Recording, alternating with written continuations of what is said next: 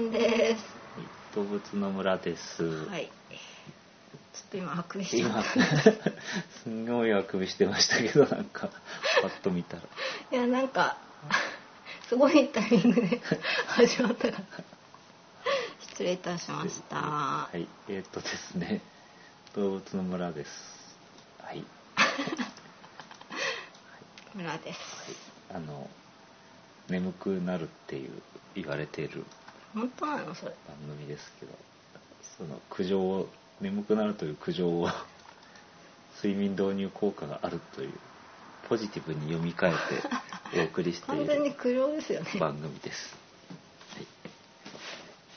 えっ、と村ですけどマスボンと村が動物に関する情報をお届けしているやつですやつですはいもっさりと体温低めでお届け中ではい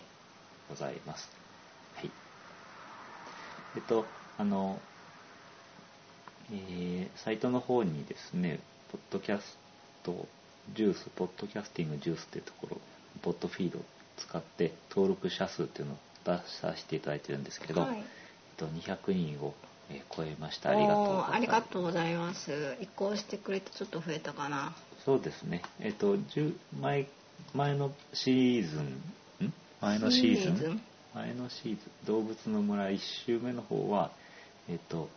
500人を超えてたかと思うんですあそんなにいたんけど、ちょだっとすいませんね、今開いてますけど、なかなか出てこあ来たない。うんえっと、626人のご登録いただいておりました。ありがとうございます。はい。あと400人、どこ行ったという感じになっておりますけれ ども。あれかな寝ちゃったの寝ちゃったんでしょうねはい本望ですかね本望でしょう ということで、えー、と以前ですねオフ会のお知らせっていうのをですねしてないよ してない登録が1000人を超えたらオフ会をやりますってことを言ったんですけあと800人ぐらいでいけるどあと800人ぐらいということで はい見えてきなまんだっけした9月までに800人になるっけ9月でその、ね、カウンカウントしてるやつのあそっか営業そっあかの運営が、えー中止っていうことだったんうで、んえっと、ちょっと、あのーそのシステム的なその理屈がよく私、詳しくないのでわからないんですけどもう、んえっと、iTunes とかから登録してくださってる人は問題ないですが、うんとその、ポッドキャスティングジュースっていうところから、えー登録している方は、えっと、その9月以降、えー番組がこう、更新されても、あ自動配的信に入って自動こな的いにんだ入ってこないという可能性があるということでだったので、えっと、どうするかというと iTunes の方から行ってもらうか、うんその9月以降にあれ更新されてないなと思ったら、うんえっとケロ動ログ物のケロログそうそうケロログの動物の村のところから聞いてもらうことができますあで左の下の方にそのオレンジの細いやつで RSS ポッドキャストっていうのがあるんであ、うんでこれをなんか引っ張ってきてもらうといいんだそうです、 いいんだそうですはい、という感じですねうんこれは何 iTunes 系で聞いてんのうん、うん iTunes そうそう iTunes から聞いてるのね、うん iPhone に入れて聞いてるんですけど、なるほど私 iPhone ないんでちょっと無理ですあの他のちょっと Android 携帯とかちょっと使ったことないんでわからないんだけど、ううんんうんまあそんな感じですよろしくお願いしますよろくお願いしますはい今日は背のつく動物なんですけど、せはい、1周目の時はですねセイウチをほうほうほうほうほうやりましたほうほうほうはい、トドとセイウチとかアザラシとかいるけど何が何だろう、うんみたいな話なをんか牙があるやつだっけセイウチってそうそうねああすっかり忘れてるわ聞き直すかなうんぜひ聞いてくださいという感じですが、あ救急車かあな救車が通りましたがはい何かありますか背のつく動物っていうとうんせせ特になし迫る箱亀だね迫る箱ガメねうん これは西表島に行くと持ってきな って言われるようでしたね言われないですけどあのなんかいましたね本当は持ってっちゃダメなやつですよね可愛かったですうんうん。あとなんだろう、石製インコ。はい身近な鳥として、なんかインコとかいっぱいあったかはな。いでインコやいでやりましたね最近あとはですねちょっと気になってるのは仙山湖うん、なんかハリネズミみたいな。うんあのーアルマジロみたいな感じかなアルマジロとかってなんかやったっけ？アルマジロはやってないけど、うん。まあアリクイのところでそっかそっかそっか。アリクイっていうのは本当に一番最初の回なんですけど、うん。なんか鎧でトゲトゲしてるのはとかトゲトゲしてないのはとかそういう話そかう。そうそういう話をしたこともありますが今日は、えーセミを取り上げます虫だ、セミ。はいちょうどねそういうシーズンですのもでうそろそろですかね。はい、汚いようになっ何の話ちゃでった ちょっといろんな作業をやりながらお届けしてるんですけど セミ。あもうもうちょっ何やってんの ちょっとパソコンにもいじりながらなんかとはいはいはい、セミですセミの思い出ですかねね、えなんかありますかなんだろうなんか岩に染み入るセミの声みたいなさはあはあなんかそういうフレーズをどこかで聞いた気がうんなんだろう俳句かなこれ俳句でしょ夏草屋じゃないあれ「夏草よはつわものども」じゃなあいそっかなんだろうえっねこれ岩に岩に染み入るはいおう静けさやですかおお静けこれ誰の何後で出てくる出てこないですけどうんあ芭蕉さん奥の細道おお静かさや静かさなんだ今そう朝こっちが正しいんだよねうんうんちょっとわからない芭蕉の句だというこよく調とべてまが判明しましたうんうんちょっと調べましたけど静このあの寂しいっていう字の「感あそれをどっちで読むかって話なのかねうん、なんかこれこれを思うね」うんうん思う割にはなんか芭蕉の句だということが全然分かってなかったあなんか音出たそうなんですねこれはどういう意味なんですかねなんか分かんないけどうん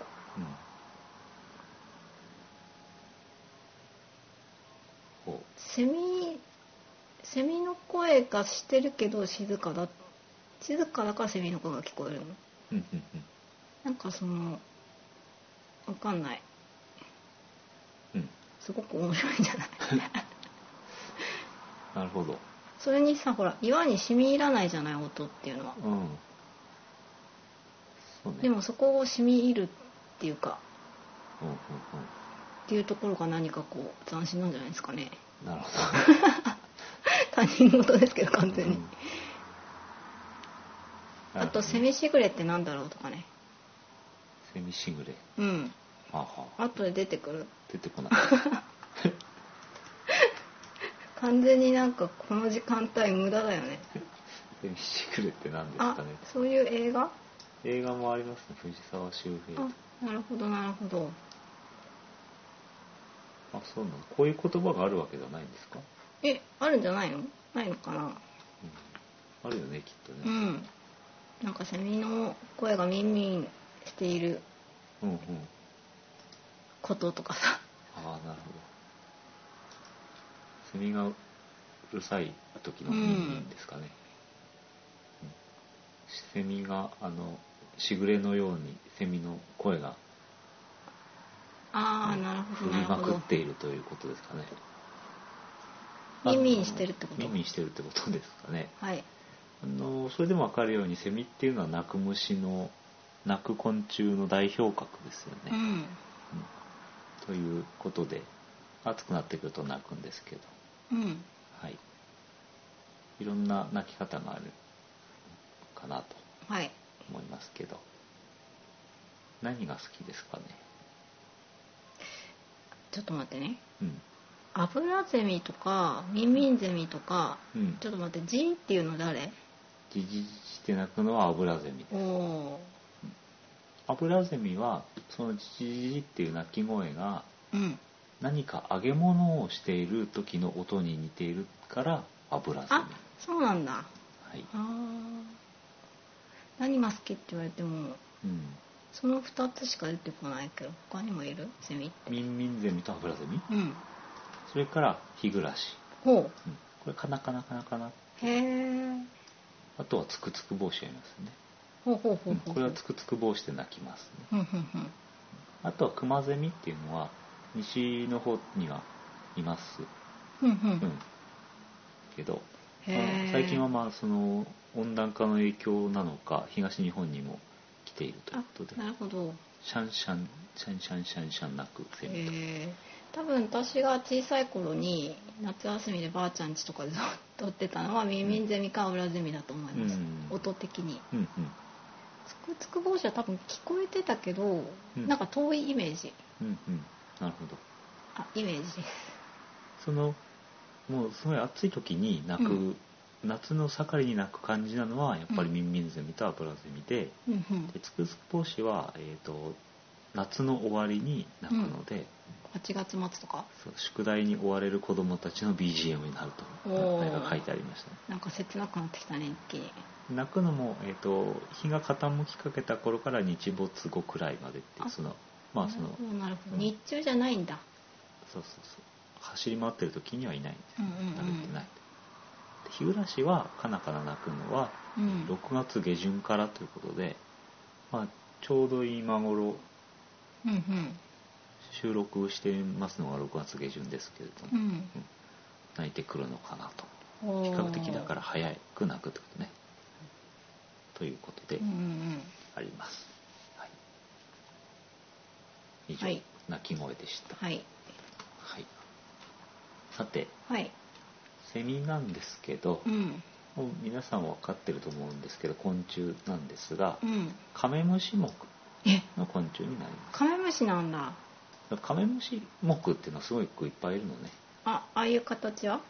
そうそうそうあのへー昆虫目昆虫は昆虫綱かなうんその中にカメムシ目っていうのがあるんですけど、うんうんすごく多様性に富んでいまして、うんうんえーなんかパッとわからないかなうーんとカメムシ以外では、えーセミうん横ばいアモフっていうそれみたいですけどセミ、へえウンカアブラムシカイガラムシうーんカメムシアモクになるとカメムシ、えーサシガメ南京虫アメンボタガメタイゴウチ、うんうんうん、みたいな水生のやつ高めなんかなんとなくカメムシっぽいかもねうんそうね形がねそうかもねというふうにいろいろいるようですはい、はいそのカメムシ目のセミセさんミなんですけど、と大体まあ暑いところにいるようなイメージがあると思うんですが、うんその通りで熱帯や亜熱帯の森林地帯を中心に住んでますうん北極とかにはいないと寒いところにはあまりいないし、うんうん特にまあヨーロッパではあまり見かけないんですねあそうなんだうん、そうですじねゃあヨーロッパの景色の中でうんじーっとかない うんないうんそうそうそうなるほどなるほどあんまりないとうんうんということですうんううんん昆虫はすごくいっぱい種類がいるんですけどセミも大体3000種類ぐらいが知られているといううんへ大きいと羽を広げて、え1 3センチぐらいっていうのが帝王ゼミというのがえおー強そう小さいのは岩崎草ゼミうん2センチぐらいへえすごい小さいですね親指ぐらいかな親指ぐらいだね、うんうん日本にはその全部の全部で3000種類のうち30種類ぐらいは日本にいるとおーセミ王国だ結構いますということですねはいはい、で昆虫の特徴っていうとまあなんだろう頭と胴体と腹がうん3つですね頭胸腹かなあって羽が4枚ついてて触覚がついてて足が4本ってことなんうんですけど6、本じゃないのあ足が6本ですけど、ううんんうんとセミは触覚はパッと見見えないねおーですね。うん。本当はあの短い毛毛の毛状ともさっとしてあるんだうん、触覚がありますけど、うんあのカマカマカマキリカマキリとかカミキリムシとかああいう感じのちゃんとした触覚っていうのはなんか見て取れないっていうのが、うんうんうんうんまあ、その形的な特徴ですかね。うんうんはいうんでまあずんぐりむっくりしてるというか、ううんん、3つに分かれてる感じがしないっていうかねくびれがない体型確かにねうんお腹も硬いしねうんうんうん腹部分がねまあ、カブトムシとかもそうかね、ああそっかうん、というかカメムシがそうかね、うんうん、なんか一つのああいう形そうだよいうねグループなのかなと思いなまるすほどあのウ羽エストがはないと羽4枚ありますけどうん大体あの大きい羽と小さい羽は同じような色してますそのカブトムシとかは硬い羽があってその中に柔らかい羽がほうほうほうほうあるけどセミはどっちも同じような素材でうんであの羽をバッと広げた時にうんなんかこう引っかかりがついてて2つの羽がこうガチッとこうドッキングするようになってて、うんえまあ、大きい1枚の羽のように使ってあー飛びますなるほどはい、ちょっと知らなかったうん、大きい1枚の羽っていうのはその片方でねうんうんうん片連方結したような感じで使片方うのそうそう2枚の羽が連結します、はいうん、で、まあ、昆虫の中では飛翔能力がとても高いうん部類に早いよね速いそして音を立てながらうんブーブーブーと飛んでいくということであります、うんうんあとあれかさなぎじゃなくて殻抜け殻ねう、んそうそうあれをなんかたくさん拾うんう子供とかいますよねうんなんとなく集めてしまううんセミのけどよく考えたらこんなにいらないみたいなね 何に使うんだっていうことなんですけどえーっ、とね抜け殻っていうのは何かっていうとまああの抜け殻なんですけどさなぎとかっていうねあるじゃないですかうん蝶々は芋虫からさなぎになって蝶になるでしょうんでもセミはさなぎになんないのねえあの地面地面から出てきて、うんなんかあれでしょ脱ぐんでしょそうそうそうでもさなぎじゃないんですよあれえ硬いじゃんあの蝶々みたいなのは、うんまず芋虫が、うん、まあ、葉っぱなり茎なりに登登っててうんそこでじっとしてるうちに、うんああいうさなぎができて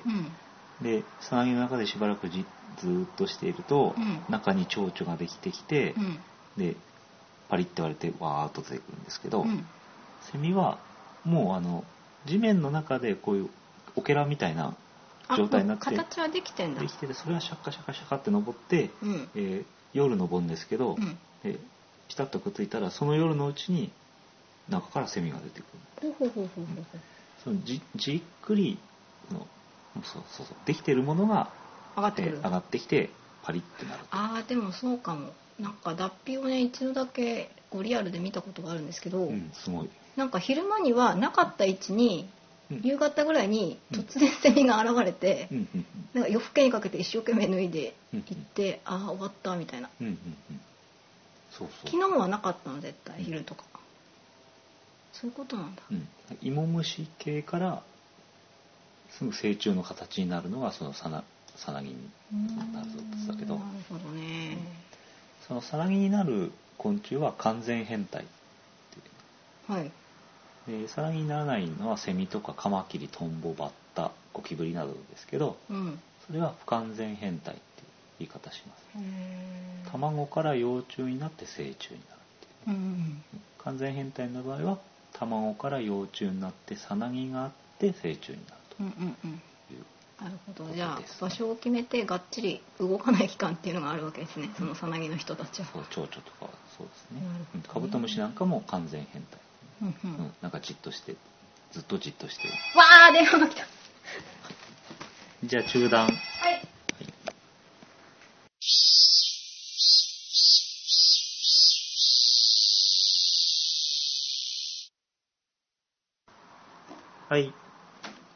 戻ってきましたはいち失礼しました。はい。えっ、 と、今日はセミの話をしておりますっていうのは、きこれ、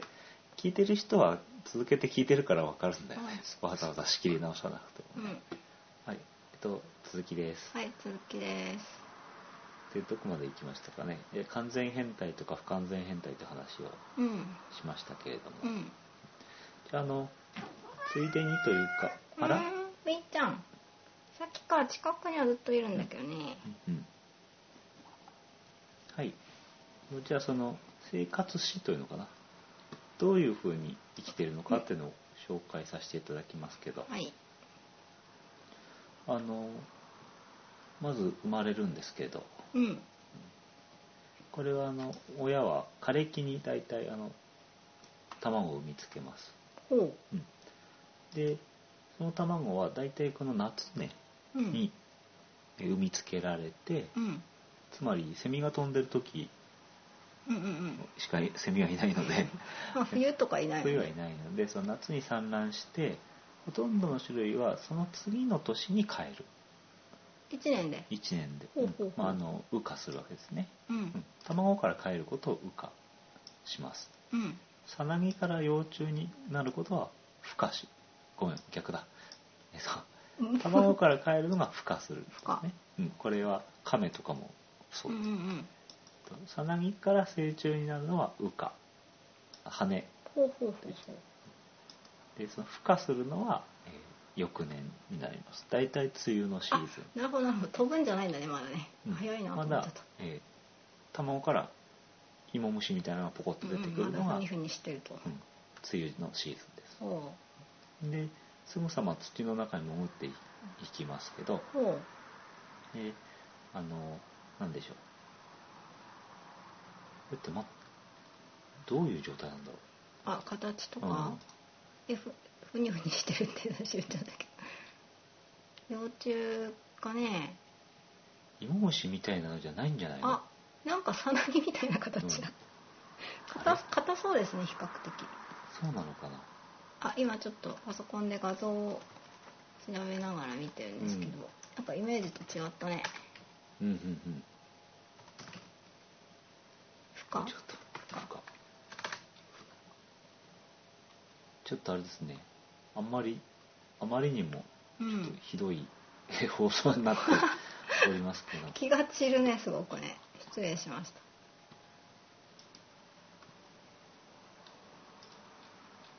YouTube でセミの孵化っていうでい今いきなり見てんのえ負荷はいこれはそうふこれはそ羽うじゃない化なんだよなな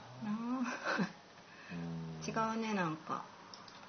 うーん思ってる映像が出てこないですで ねそれ今やってもあ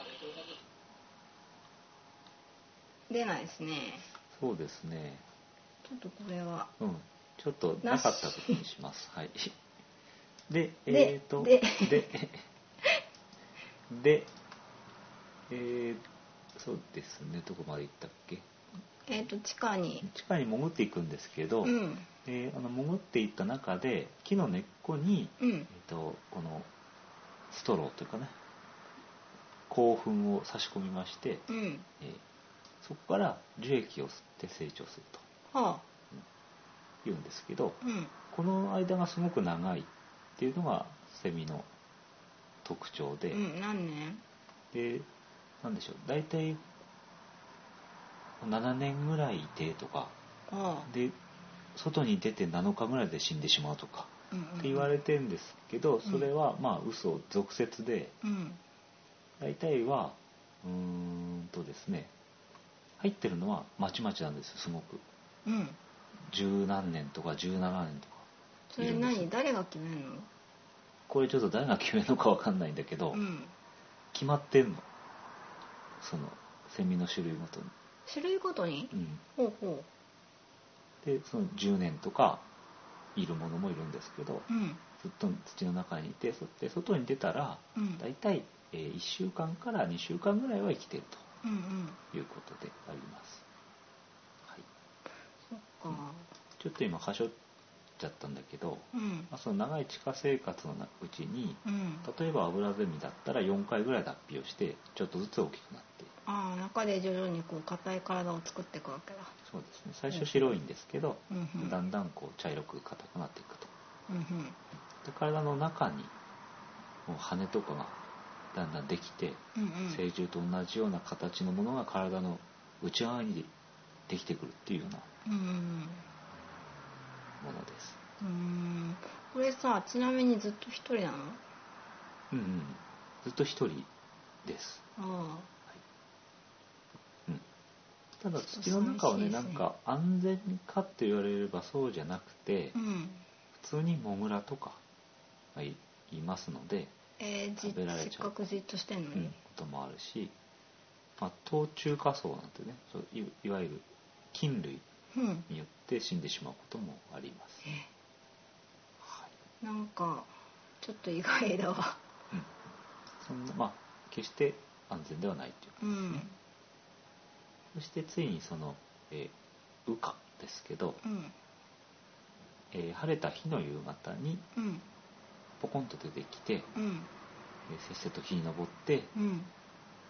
いきますけど、うんまあ、当然外の方が天敵が多いんですね、まあうんうんうんスズメバチとかアリ、えー鳥、うんえーこういうののがいますので、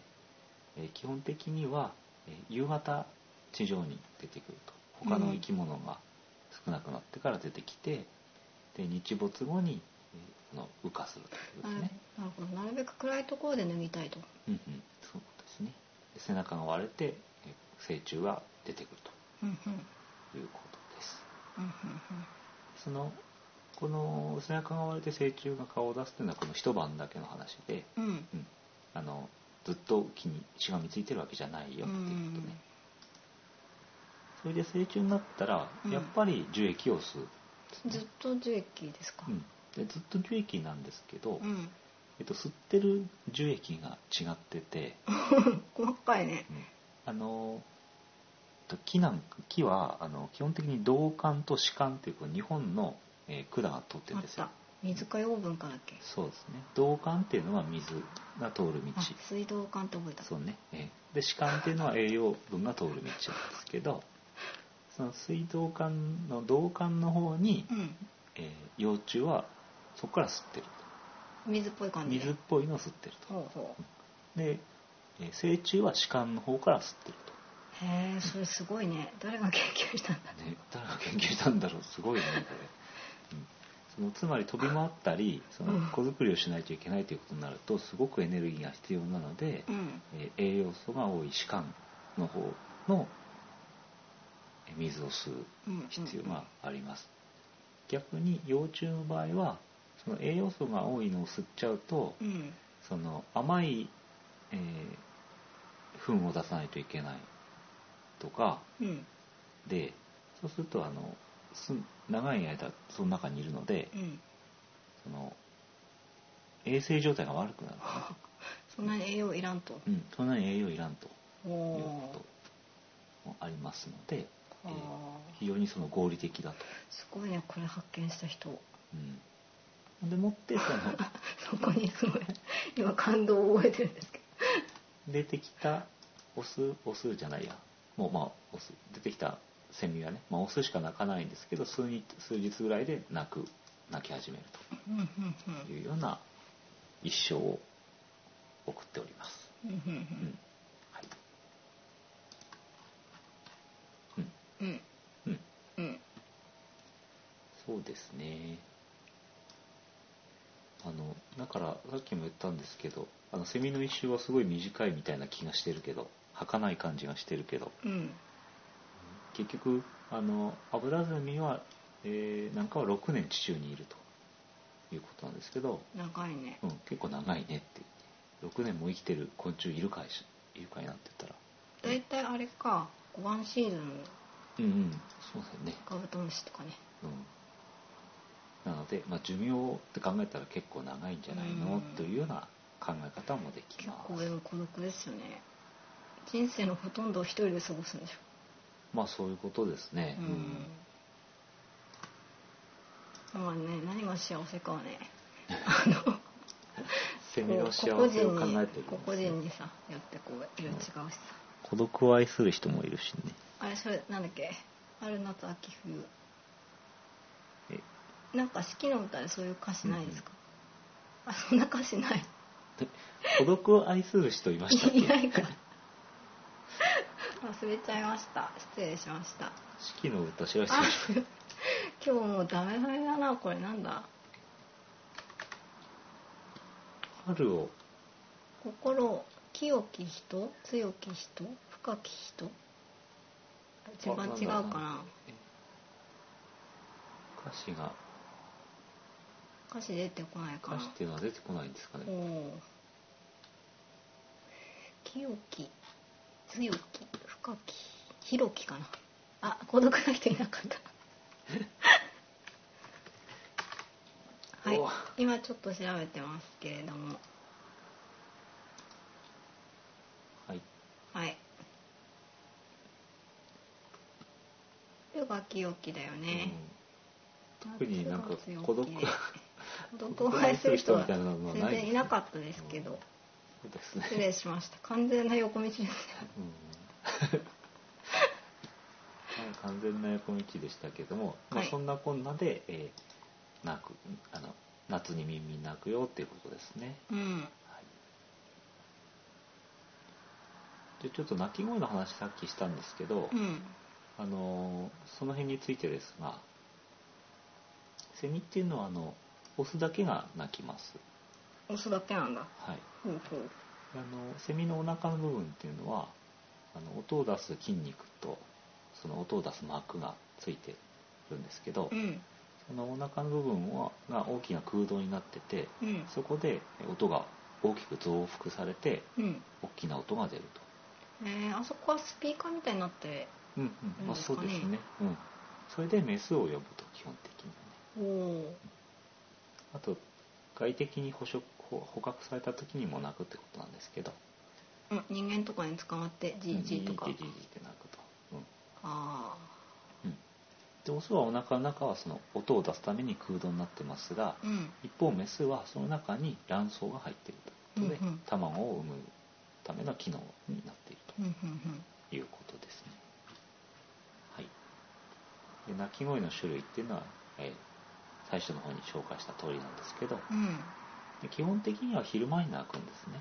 うんうんうん明るい時なイメージですけど、うんそれで合ってるそれであの合ってるんですけど、うんあの近年は特に都会に住んでる方はうんえー夜セミがうるさくて眠れないっていうことがある人もいらっしゃるとへえ思いますけどやっぱり、えー街灯などね夜でも明るいってなるとうんセミが昼と勘違いして鳴いています街が明るいからいけないのそうねまああおとーある程度気温が高いということでうんうんなので例えばその、セミを取ってきて、うんうんえー、と家に連れて帰ってきたとうん虫かごに入れてうんそうするとあの明るくしてると鳴くんですけど、うんえーその部屋を暗くしちゃうと泣きやみます何か鳴ってますあ何か鳴ってます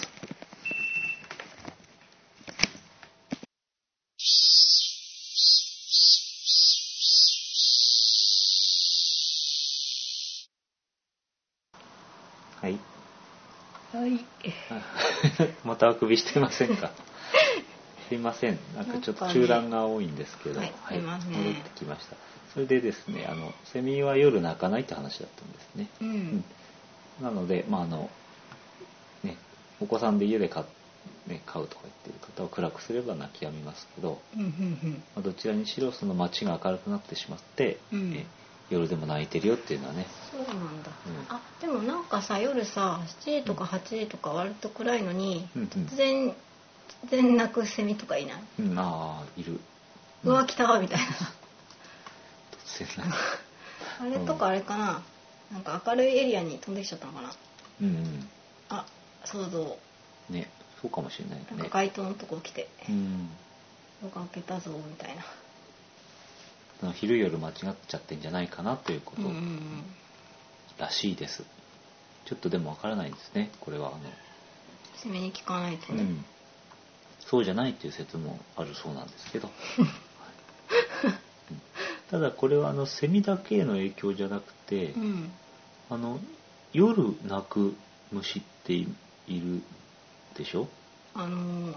秋の虫とかですかそうコオロギとかなんですけど、うんうん夜鳴くコオロギはそれはそれで、えー、とオスからメスにうん鳴いてるんだけど、うんそこにセミがずっと鳴いてると、うんちょっと迷惑っていう聞こえないわけですそのコオロギの方の声が聞こえないメスに届かなくなるとそうすると今度コオロギがねああ次の年いなくなっちゃうからたりするんだこれはセミだけの問題じゃないそっかということですなるあのセミを食べるようなカラスみたいなのも、うんなんかまた夜中もセミいるっていうことになると活発に動いちゃってほどう、んうんうんまあ、全体的にそのみんなが夜夜型になっちゃってっうんうんうんていう影響もあるようです電気いっぱい使っちゃ電気いっぱい使 って、うんまあ、そういうふうに考えましたらもう節電の機運が高まってるこの頃ですのでね、まあ、夜はうああセミはコオロギのために消してあげるっていうそうそうそううんあの気持ちに優しい気持ちになるのもいいんじゃないかと うんそうそういうことですはいはい大体大雑把にセミのことをだらっと紹介してきましたけど、うんあとですねテーマが2つありまして「周期ゼミ」ってテーマはいあとセミを食べるかどうかっていうテーマがあるんですけど、ん何これ二択なのどどっちからいきましょうかえ周期周期周期ゼミの紹介をじゃうんああのアブラゼミは6年土の中にいるということなんですけど、一番短くて3年かなセミだだったと思うんですけど、うんその中には13年ゼミ17年ゼミっていうのがいまして、おうえー17年とか13年に1回ドカーンと大量発生するということがうんうんえーあります、えへーー特にアメリカではよく知られていますほうほうほうでこれはまあ3000種類いるセミの中でほんの一部なんですけど、うんなんでしょう、えー何なんだろうなっていう話なんかさセミ人口いきなり増えちゃうってことでしょその夏その年にドカーンとうん、んすごくうるさいじゃないですかそうねそうねなんか受験勉強今年は無理だみたいなさうんそうそう 確かにそれはあるかもしなれんなかいすごい人間寄りの意見で申し訳ないですけどセミがうるさくてね勉強できない年っていうのは17年に1回出てくる可能性があるわけうでん怖いねすねこれなんかねなんなんだなんろかう理由あんのうんまあイナゴみたいにいっぱい発生してうん農作物がダメになるみたいなこうんうんうとんそれほどではないけどうん壁一面にセミがいるとかそのぐらいの状況にはなるみたい ですはいでもさ、うんあごめんその年にすごく多かったら、うんその年にこう交尾するわけでしょ、そうそうで卵産んだらさ、うんまた同じタイミングでうんうん来るわけですよね、次のつまりそういうこ17年と目にで来すよるんねですそういうことですねうんじゃあ数えられるんだなそれはうんうんだから来年来るよとかうそんううんいうのは分かるわけですねほうほうほうこれなんでかっていうのをいろいろ考えた方がいらっしゃってうんうんえー1317っていうのは素数なんですけうんどこれなんか聞いたことあるかも、まあ、この特に13年17年ゼミっていうのはえープライムシケイダ素数ゼミうんんんというふうに呼ばれてるんですけど、うんじゃあこれ17とかうん12とかじゃダメだ14とか12とかじゃダメなのかしらっていうそうそう話じでゃすよなねいかダメな素ん数、うんじゃない、でこれねいろいろ考えてみみるとですね、うん17年ゼミってのはやっぱり17年ゼミの仲間を残したいんだよねうん まあそりゃそうでしょ、って考えると、うんあの他のセミとバッティングしない方がいいんですよね、ああはいはいはい、うん俺たちばっかり飛んでるま方あが繁殖に有利とかそうことそうそう、うんというようなことなんじゃないかというあことそっ。かそっかじゃあ2の倍数とかは簡単にお多いからうんうん外しとこうみたいなはうんあそう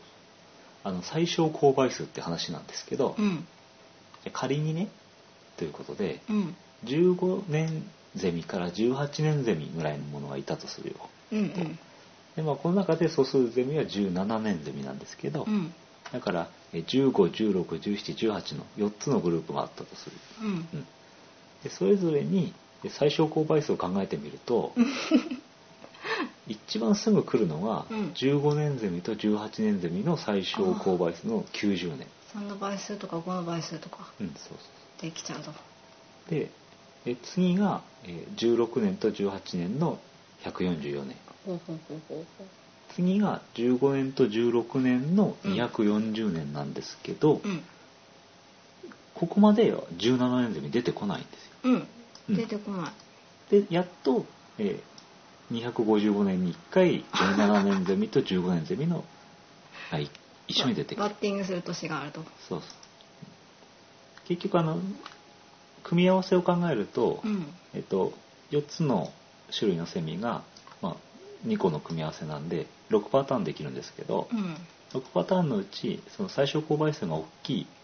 群っていうのはうん全部その17年ゼミのグループああということになりますじゃあ本当に被らないようにうんそうそうするには17の人が有利うん逆にかぶった方はうん不利になっていくからどんどん数が減っていくんだよ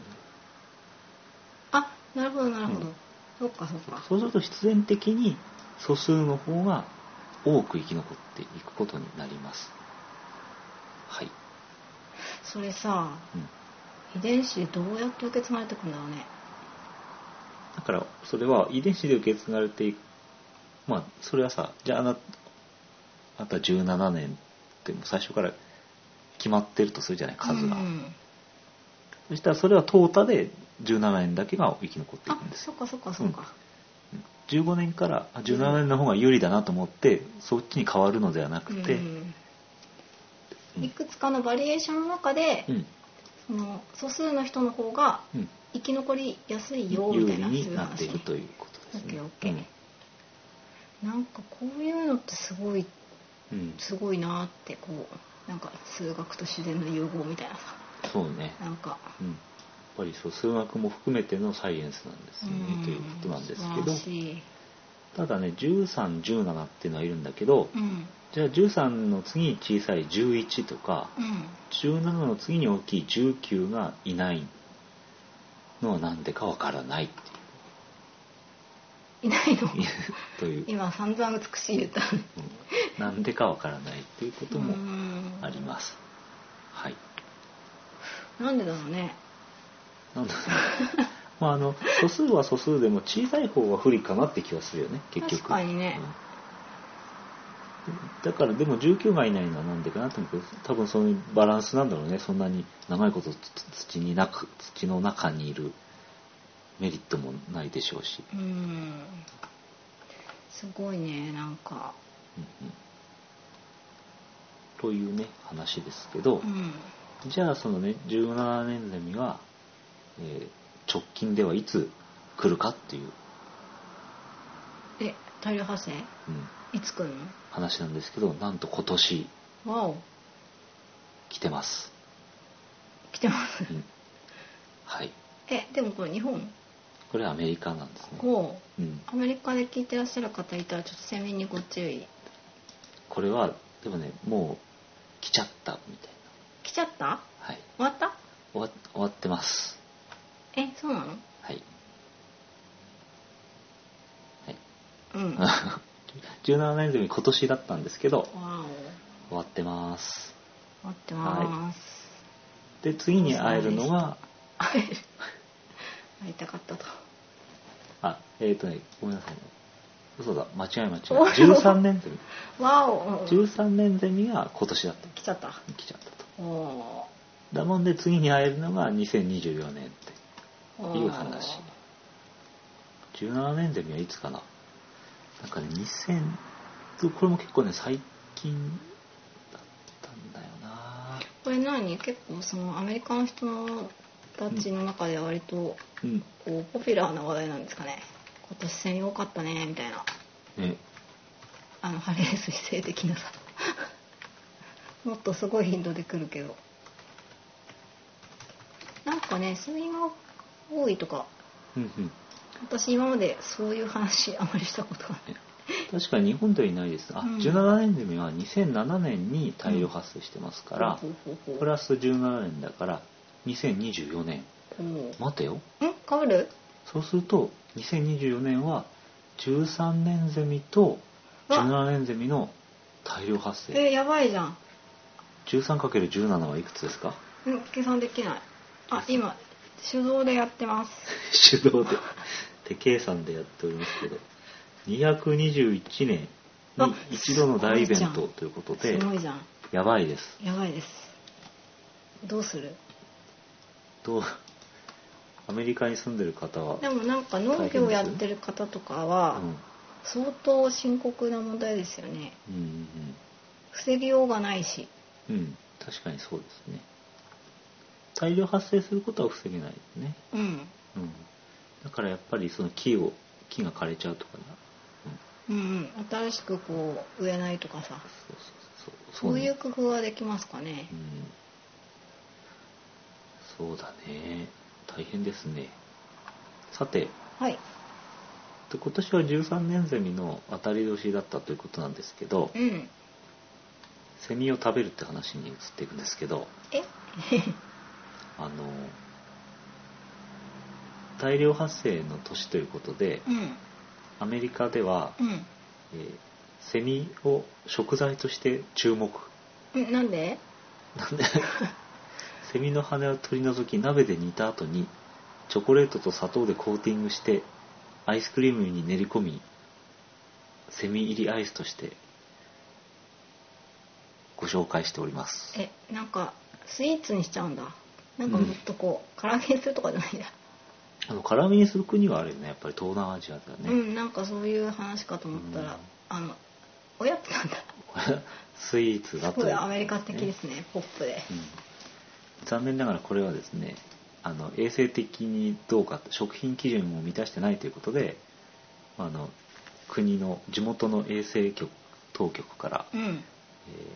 販売をやめてくださいということになって、えー終わってしまったということなんですけどまああのお店のお店にはセミ入りアイスクリームはうん2024年まで品切れですというふうに書いてあるというこうんなんか特にそのと、うんお知らせいらないよじゃないねよ ねこれはあの結構うううまいというふうに書いていたとうんころもありますけどアイス部分アイス アイスとチョコレート部分がうまいんだろうけうど、んなぜって思うけど、まあ、とりあえずアイスにしてすみたよごいね発想が斬新ですね話です、はいなんだろう13年に一遍しか食べれないから食べようとかって気になるんですかねうんまあいいけどうん決してね美味しくはないと思うんだけどな、うんまあいいけど いいけどちなみにあのジャイアンは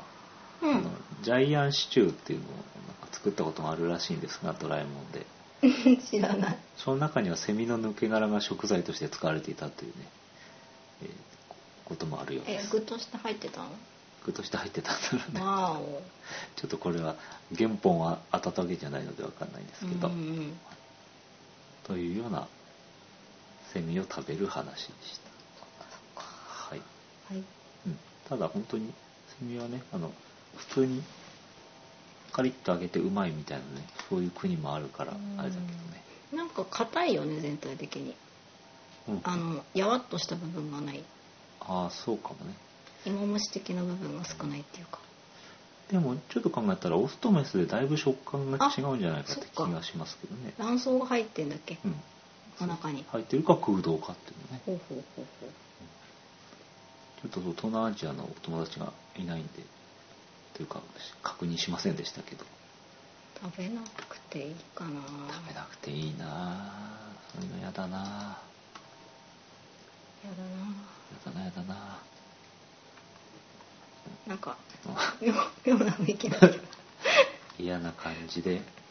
終わりますかはいはい何かありますセミセミについての特に思い出本とか特に調べてないですあけど調べてないんですけど、うんえっ、と「8日目のセミ」っていうさ角田光代さん原作のやつ、はいはいはいで映画がこの夏じゃないかなはいはいなんか多分春ぐらいにちょうどその映画の表紙の写真のやつで文庫本がすごく書店にバーッと出てて、うんうんおお長作かとなんかあのあれってやつあの盗まれた子供だったみたいなやつうんだと思う私これ本まだ読んでないんでちょっとこれ読みたいなと思ってるんですけどうんうんうん8日目のセミってどういう意味なんだろうねということなんあだろうわねかんない読読みますねこれからもう教えてくれなくて大丈夫ですうんあれじゃないセミは7日しか生きないみたいな俗説の上での8日目なんじゃないああなるほどどうですかねうんわかんない け見どて、うん、見てないのにうん、これ面白いんじゃないかな本の方は、うんあの映画はちょっとわからないですけど まあ本も読んでないんだけ読んでないのにいろいろ考えております、ど、うん、もうやってやってやってもまして大人気ですねなんかすごくほうほうほう評価もすごく高いですねほうほうほうんううんまあそんなはいことですけど調べてませんと調べてませはんいと 調べてませんと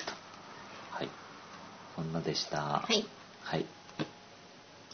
なんかありますあの、もういい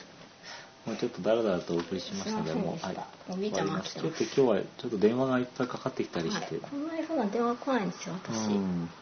言い大訳変なでんですしけどた。はい。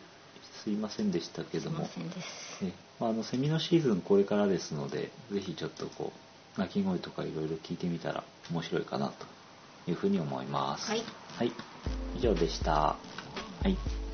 さよなさよなら